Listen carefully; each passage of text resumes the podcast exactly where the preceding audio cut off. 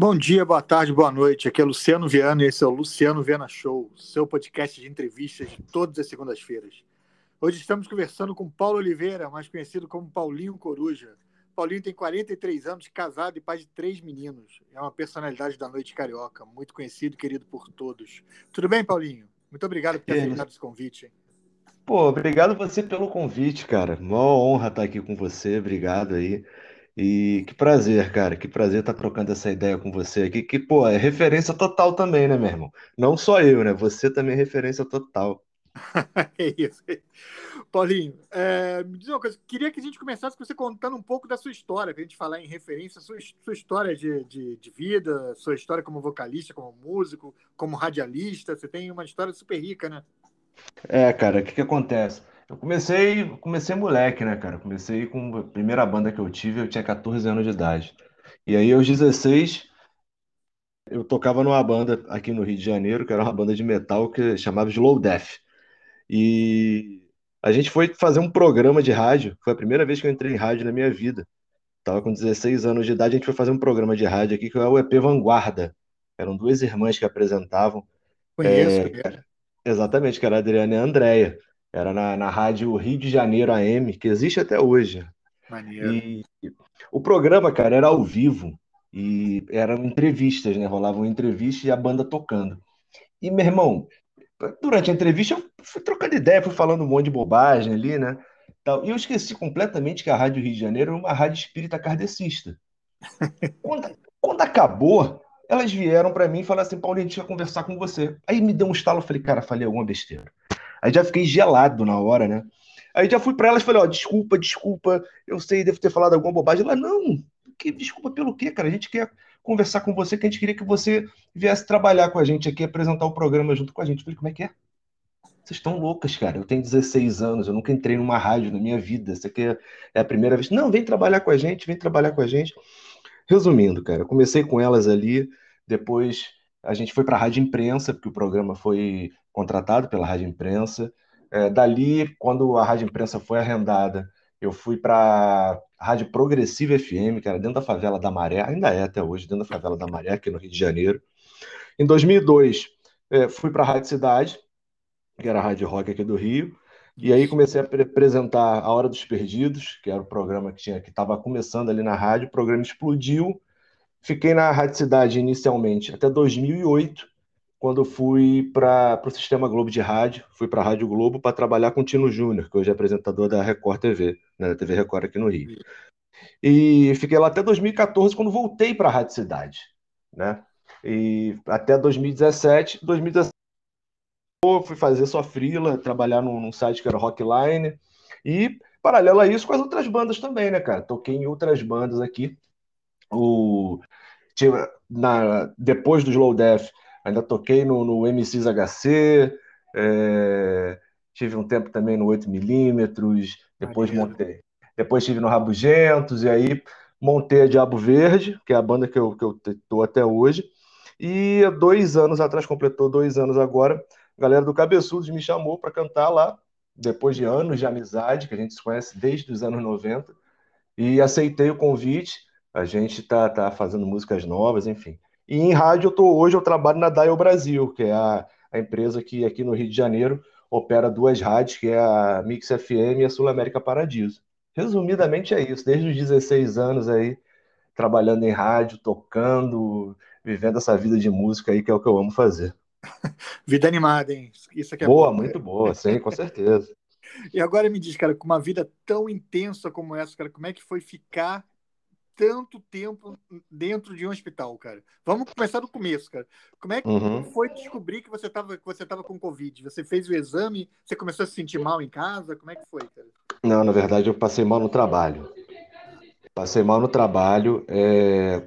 Eu tive uma tremedeira no trabalho achei que, que, que, que eu tava, que tava acontecendo alguma coisa, que eu tava, é, assim, lá na Daio Brasil, eu trabalho numa terceira rádio do grupo, que é a Rádio Qualiplay, que é uma rádio que a gente faz ali para a Qualicorp, que é a empresa de plano de saúde, né, uma rádio corporativa, e a gente estava montando a rádio, então tinha muito trabalho, é, botando todo o projeto, né? você colocar uma rádio no ar do zero, é uma coisa muito puxada. Não, é, não foi a minha primeira vez, mas é um negócio muito puxado.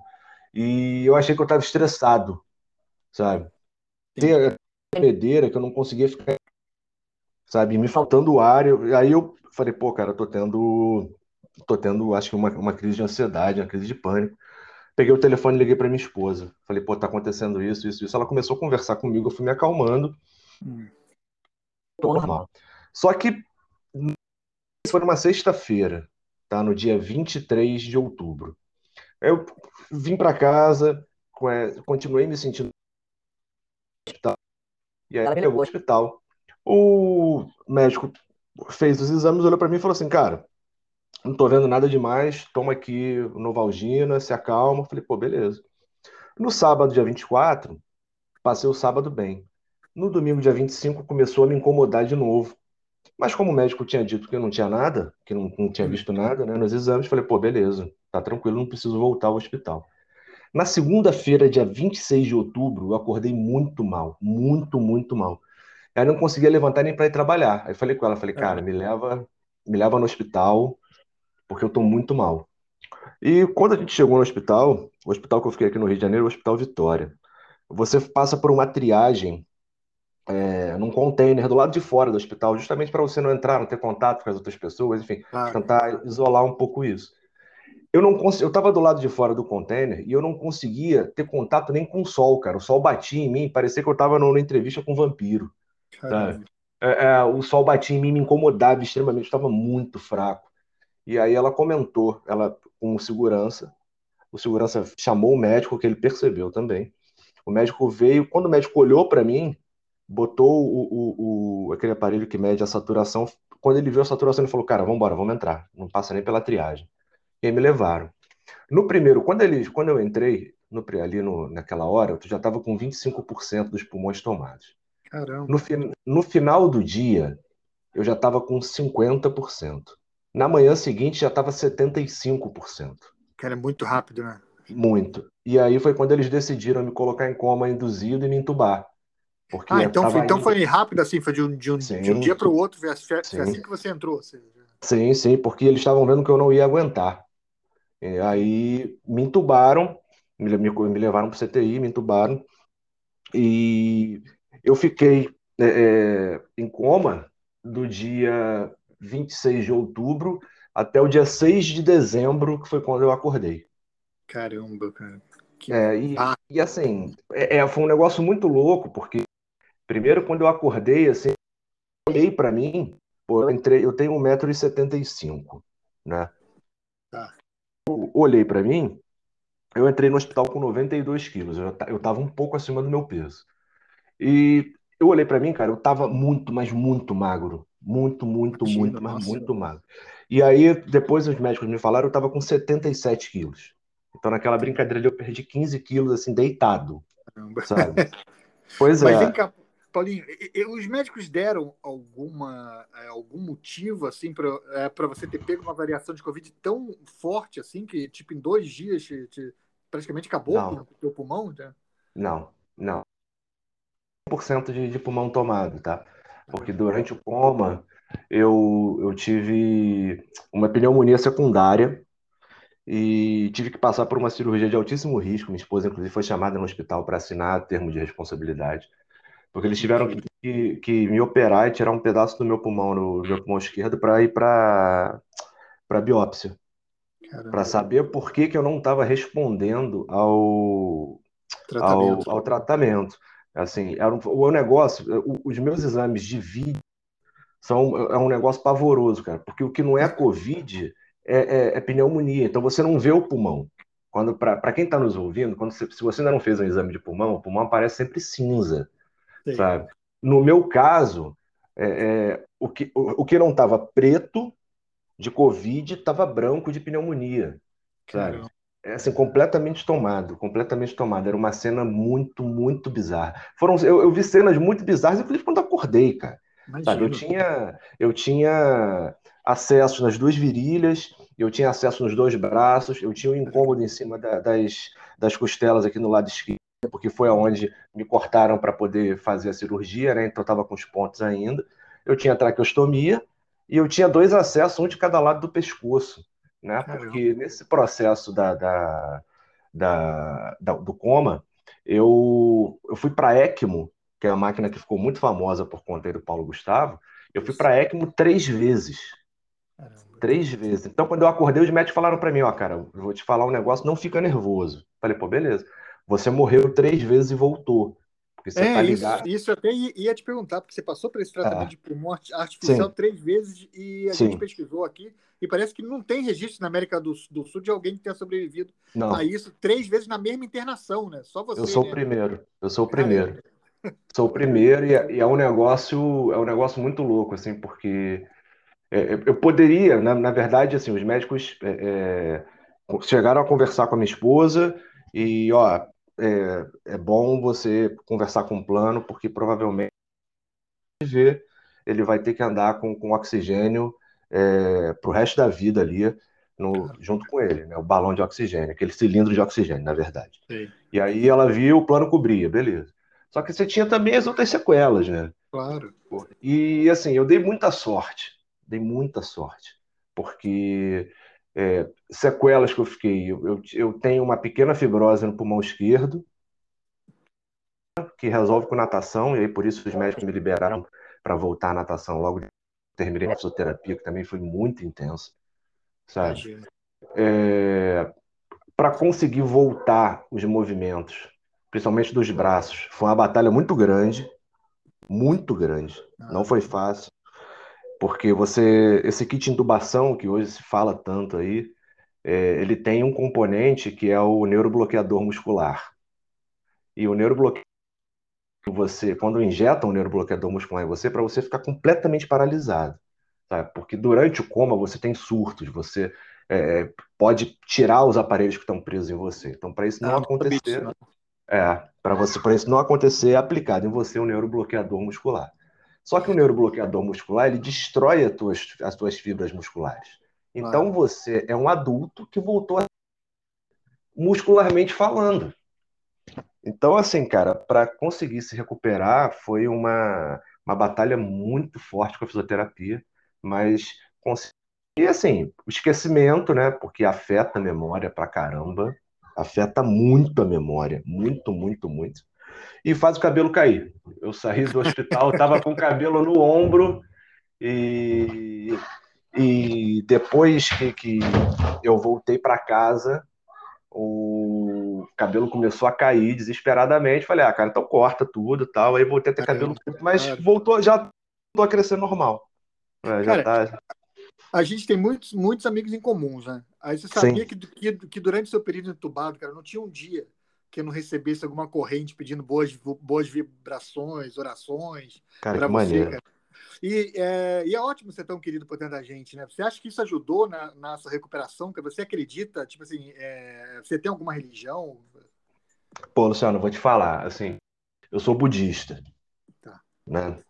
E eu acredito, eu acredito, até porque é, quando eu acordei no hospital, no dia 6 de dezembro, eu falado, né? No primeiro dia, eu até, eu até brinco que eu, pô, quando eu, quando eu acordei, que eu olhei em volta assim da cama, estavam todos os médicos ali, enfermeiros, fisioterapeutas ali em volta de mim, né? Então, e aí é eu... explica, explica, tem, tem tipo todo um procedimento para acordar? Eles ficam todos ali tipo esperando a pessoa tem. acordar? É assim que funciona? Tem, tem porque vai reduzindo a sedação. Tá. Vai, não, assim, a, a sedação ela não é cortada de um dia para o outro.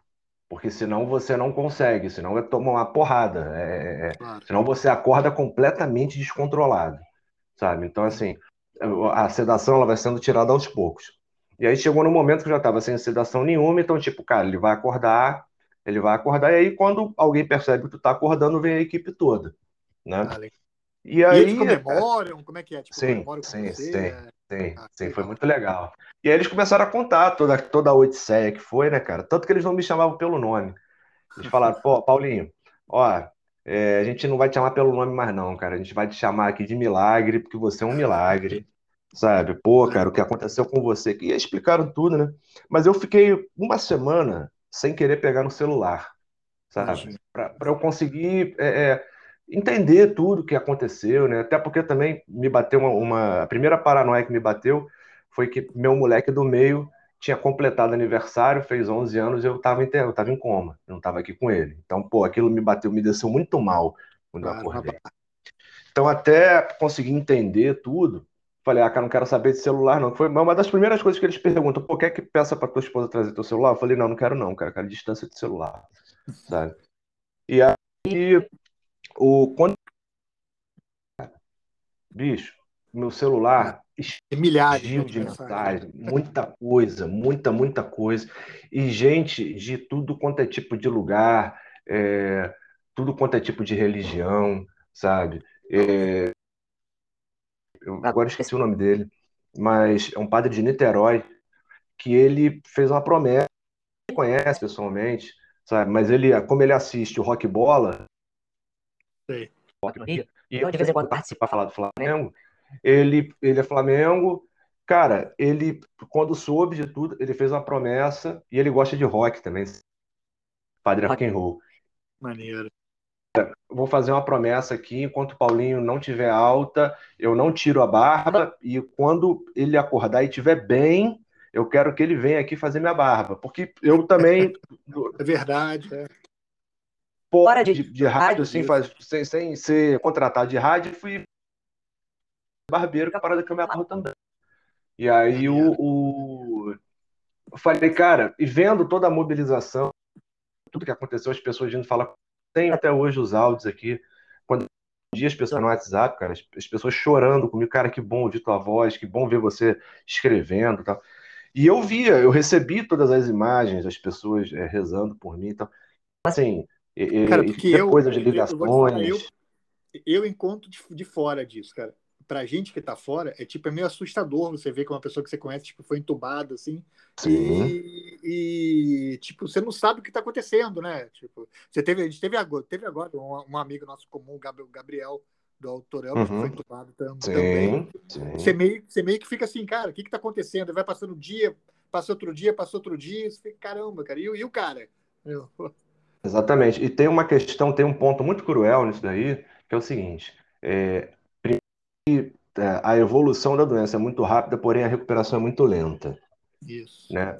E tem um outro ponto também que é o seguinte: é, é uma doença que não te permite visita.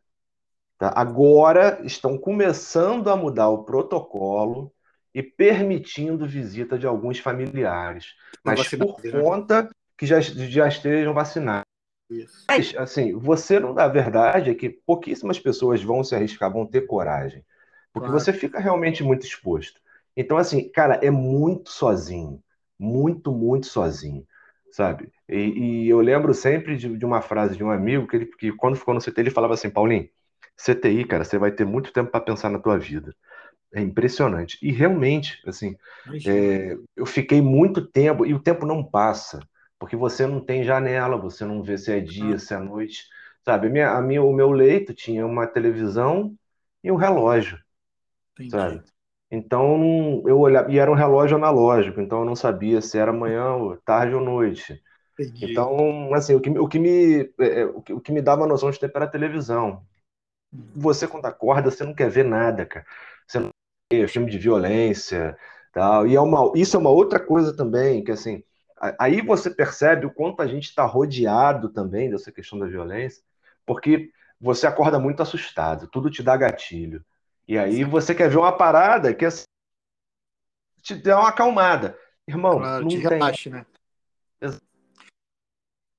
Não tem. Cara, e, e, e, nesse tempo todo ali na, na, no CTI, ele sozinho, cara, você, alguma hora você sentiu que você ia desistir, cara, que não dava mais, cara, que não aguentava mais? Ou, ou o que, que te levava é, a querer continuar cada vez mais, cara, por aqui? Não, não, nunca, nunca, nunca tive essa sensação.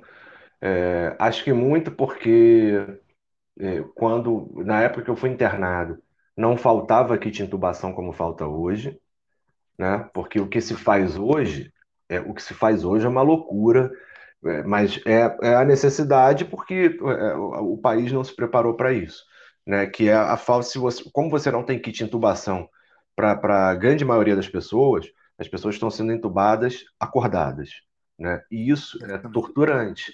A pessoa está com aquele tubo na boca e está acordada, ela está vendo tudo. Então, assim, isso não, não tem a mínima condição. É, como eu fiquei em coma induzido, eu não vi nada.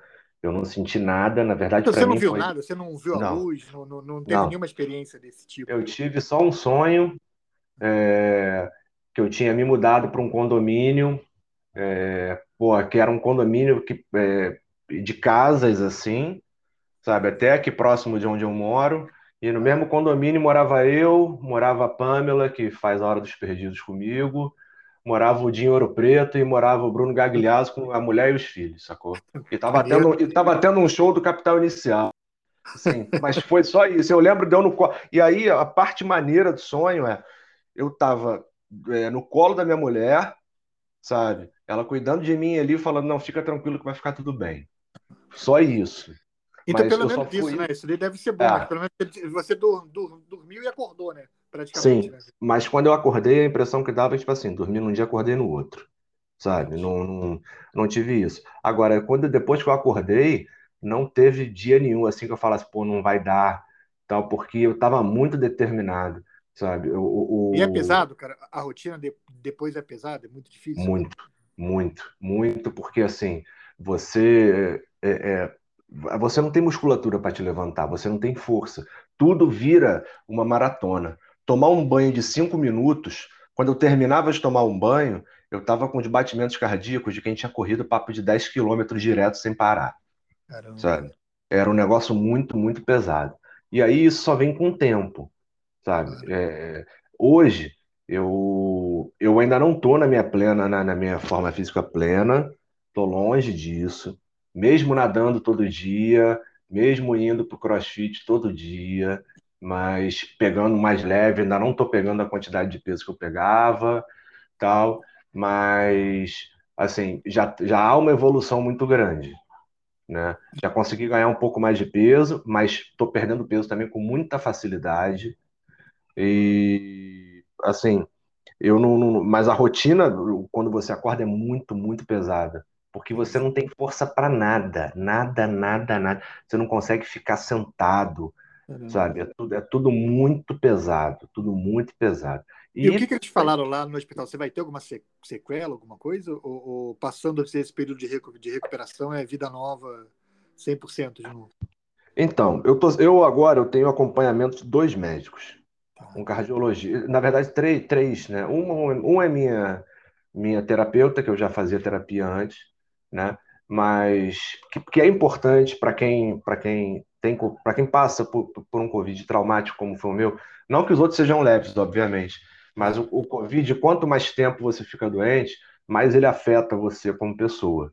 Então, assim, você precisa de acompanhamento psicológico, você precisa de, de acompanhamento pneumológico, sabe? Então, eu tenho acompanhamento de um pneumologista e tenho também acompanhamento cardiologista.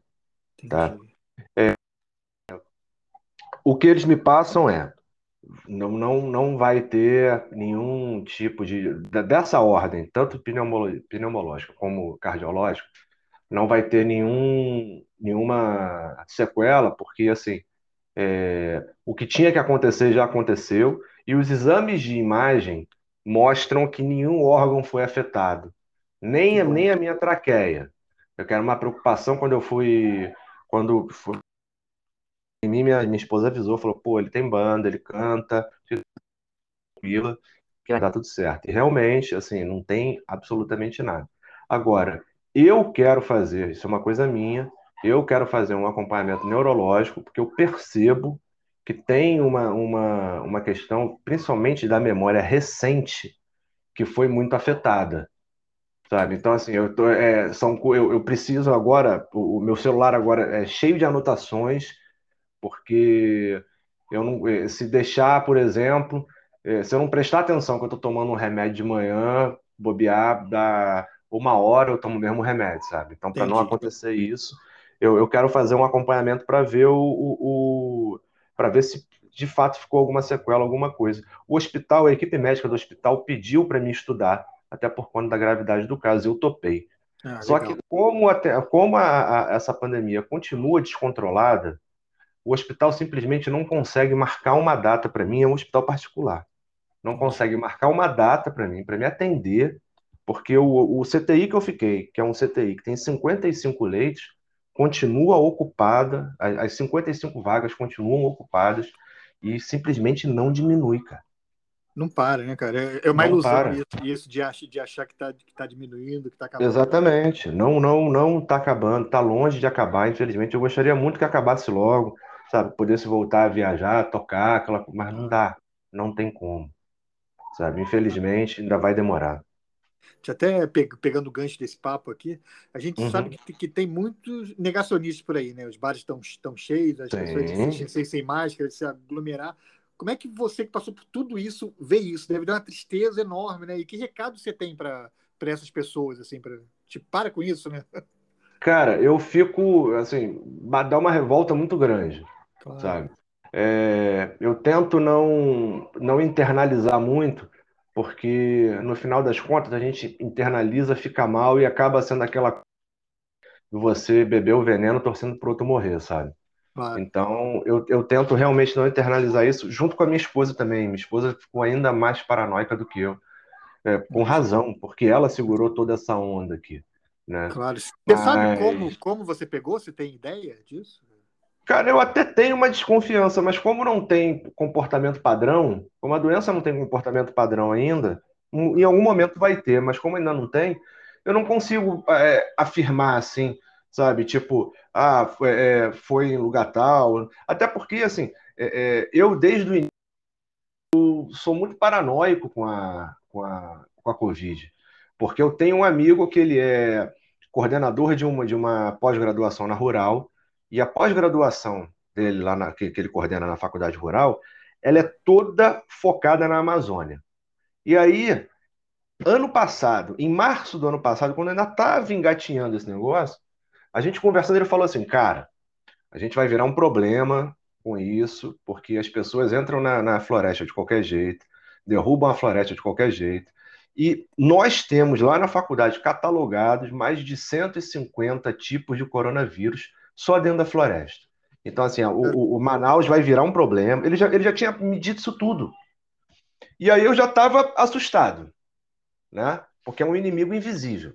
Pô, um cara que você respeita, que é um cara que está na rural há anos, é, é uma referência. Te fala um lance desse, falei, pô, cara, não dá para brincar mesmo. Então, assim, eu já eu ficava de máscara o tempo todo, álcool gel o tempo todo, sabe? Então, eu não, eu não consigo afirmar, assim, 100% onde eu peguei, sabe? Mas eu fico, quando eu vejo essa galera na, na, sem máscara, aglomerando, sem responsabilidade nenhuma, cara, eu só queria que eles passassem dois dias na UTI sabe? Um dia trabalhando e outro dia como paciente, para ver a barra que é, cara. Porque Imagina. não é só você ficar internado, é o trabalho das pessoas lá também, cara. As pessoas estão muito, muito cansadas.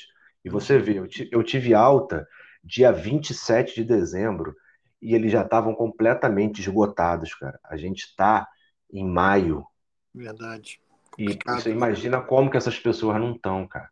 Você, a, você passou quanto tempo no hospital no total? Na hora que entrou, 60, 63 dias. E quanto, e quanto tempo entubado? Foram. Tem que fazer as contas, cara. De 26 de, de outubro até 6 de dezembro. É, 4 mais 31, 35, 41. 41. 41 dias. Caramba, muito 41 tempo. dias. É muito tempo, cara. É muito e a sua família, cara, como é que ela, como é que ela reagiu a, todo esse tempo, cara? Deve ter sido desesperador, né? Sim, foi porque o que, que aconteceu? É, as crianças aqui, cara, minha mulher e as crianças tiveram também, só que ficaram assintomáticos. Só o meu mais velho que teve febre dois dias, não teve mais nada, né? A minha mãe, no dia seguinte da minha internação, quando me colocaram em coma e, e eu fui para o CTI, a minha mãe teve um pico de pressão muito alto, a pressão dela foi a 25. Tiveram que levar minha mãe para o hospital, no mesmo que eu estava. Quando chegou lá, que explicaram para os médicos o que tinha acontecido, o médico pegou ela e falou: a senhora não vai sair daqui. Aí deixou ela lá no hospital três dias. Entendi. Ela ficou internada lá três dias. O meu pai, ele estava ele tava com Covid. E aí, quando minha mãe foi internada e comigo já internado, meu pai psicologicamente ficou muito mal. E aí três dias depois, quando a minha mãe, quando minha mãe foi liberada, pela mesma porta que a minha mãe saiu, meu pai entrou e não saiu. Caramba. E aí ficou dez dias internado, sendo que desses dez dias ele ficou quatro entubado. Mas de Covid também? Pai... Sim, sim. Meu pai ficou muito abalado, mas meu pai ele já estava no final do Covid. Só que o, o meu pai foi a questão mesmo psicológica. Entendi. Porque a gente é muito ligado, é, é muito próximo, assim, pô, e, e, ele ficou. Tanto que meu pai, quando as enfermeiras faziam chamada de vídeo aqui para casa, que eu pedia para falar com ele, aquela coisa toda, meu pai, cara, ele só vinha, acenava e saía, que meu pai não conseguia nem me ver do jeito que eu tava. Ele não conseguia, que ele começava a chorar, ficava mal. Minha mãe ainda era um pouquinho mais forte, assim, tal. Mas foi, foi um período muito barra pesada. E, a minha, e, a, e foi a minha esposa que segurou toda essa onda, porque eu tenho um irmão que, por um acaso, nesse momento até está aqui, mas meu irmão, na verdade, ele mora há 21 anos em Nova York. Então, meu irmão não podia vir também. Então, foi tudo com ela. Ela segurou toda a barra aqui, sabe? Foi, foi uma parada muito braba, muito braba mesmo. Imagino, cara. Você acha que você tirou desse, disso tudo algum, algum, tipo de aprendizado, cara? O que, que você pode levar da, dessa internação para o resto da sua vida? Cara, é, eu, eu, tem duas coisas. Uma que ficou que, que eu já tinha, que eu já achava e que eu tive certeza é de que o relógio é definitivamente meu pior inimigo. E eu acho que é o, é o inimigo de todo mundo, sabe? A gente não pode ficar esperando é, é as coisas acontecerem, a gente não pode ficar esperando, ah, tipo, não, amanhã eu faço, ou amanhã eu falo para algum amigo ou para alguma amiga que eu amo. Isso pode parecer clichê, mas é real. Porque a hora que a coisa aperta, sabe? É, é, você fica naquela, tipo, cara, será que eu falei para todo mundo o, o, quanto eu amava, o quanto eu gostava, sabe? Será que eu fiz tudo o que eu queria fazer? E a segunda coisa é exatamente essa, cara. Assim, a gente tem que viver com o máximo de intensidade, sabe? É, é porque às vezes a gente se pega querendo fazer alguma coisa e tipo, pô, ah, não vou fazer isso aqui porque, pô, de repente minha mulher não vai gostar, né? Ou, pô, então de repente, pô, no meu trabalho isso aqui não vai pegar tão bem. Mas é uma parada que você tá afim de fazer, às vezes é uma tatuagem, essa coisa, às vezes é cortar um cabelo de uma maneira diferente. É uma bobagem, mas a gente às vezes se prende por bobagem, essa coisa, deixa de ser feliz por um, por um detalhezinho. Então, meu irmão, faz tudo que você tá afim, cara, sabe? Porque você não sabe o dia de amanhã, Sacou? A gente está aqui conversando, pô, amanhã não tem mais nada, e aí? Aí tu vai olhar e vai falar assim, pô, não fiz tudo. Pô, não fez? Tu teve esse tempo todo para fazer aí, cara. Pô, ficou moscando aí esse tempo todo por quê, meu irmão? Sabe? Todas as oportunidades foram dadas, cara. Então, assim, eu não, não, não, não deixo mais oportunidade nenhuma passar, não, cara. Sabe? Eu, o que eu tô afim de fazer, eu faço. Eu tenho uma cacetada de coisa para estudar ainda, meto as caras, vou estudar, vou descobrir coisa nova. Eu, pô, eu meio que, que eu meio não, assim, eu é, revi toda a minha maneira de trabalhar, sabe? Pô, são todos esses anos trabalhando em rádio, é, comunicando, fazendo produção, sabe? Dando aula. É, pô, eu vi, revi todos os meus, meus projetos, cara, porque tem que ser uma parada maneira, tem que valer a pena, tem que ter prazer, sabe? É, dinheiro é um negócio com, com, com teu prazer, sabe? Se for esse papo de ficar trabalhando nesse esquema de fábrica de salsicha e fazendo qualquer coisa porque a grana que vai entrar é muito grande, isso para mim não funciona. Se funciona para outra pessoa e ela tá feliz assim, tudo bem. Mas para mim não funciona, tem que ser, tem que ser intenso, tem que ser, tem que ser porrada, sabe? É, tem que ter tesão, porque se não tiver, cara, pô, obrigado, tchau, passa para outra aí que não é para mim não. Cara, concordo plenamente com você, Paulinho. Paulinho, o papo foi ótimo, mas infelizmente a gente está chegando ao fim, cara. Pô, Eu que queria pena. te desejar, cara, muita saúde, muito amor, cara, que tenho certeza que você tem em casa, cara, muita força nessa recuperação, cara, que eu puder ajudar, cara, pode contar comigo, cara. E eu espero te ver Pô, brevemente obrigado, depois, das, depois das vacinas nos palcos por aí, né, cara? Pô, com certeza. Noite, né? Nos encontraremos, com certeza. Obrigado pelo espaço. Já tomei a primeira dose da vacina, né? Aí tô. A próxima agora é dia 11 de, de agosto. Mas, cara, obrigado, obrigado pelo espaço, obrigado pelas palavras. É, eu só tenho a agradecer por todo esse carinho, toda essa generosidade comigo, com a minha família, sabe? De, pô, você, da tua família toda aí, de todo mundo que, que tirou um tempinho, que pediu por mim, sabe? Eu rezo diariamente aqui, eu faço meus mantras diariamente aqui, pelas pessoas que estão passando por isso também, é, pedindo proteção também para as pessoas que estão na linha de frente, sabe? Porque elas estão arriscando a vida delas aí pelos outros, tá? por pessoas que elas nem conhecem e que é, muita gente é, não tá nem aí, tá, tá doente e, tipo, antes estava sem máscara, estava sem fazer o mínimo de distanciamento social, mesmo sabendo de todos os riscos, tendo todas as informações, sabe?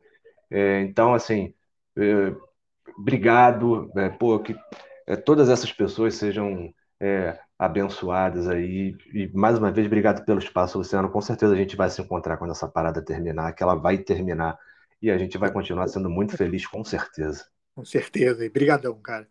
Esse foi Paulinho Coruja contando sua história de superação da Covid. Eu sou Luciano Viana, esse é o Luciano Viana Show, seu podcast de entrevistas de todas as segundas. Você nos acessa no Spotify, no Google Podcast, no Apple Podcast, em todos os maiores agregadores de podcast do mundo. É só procurar por Luciano Viana Show. Até a próxima!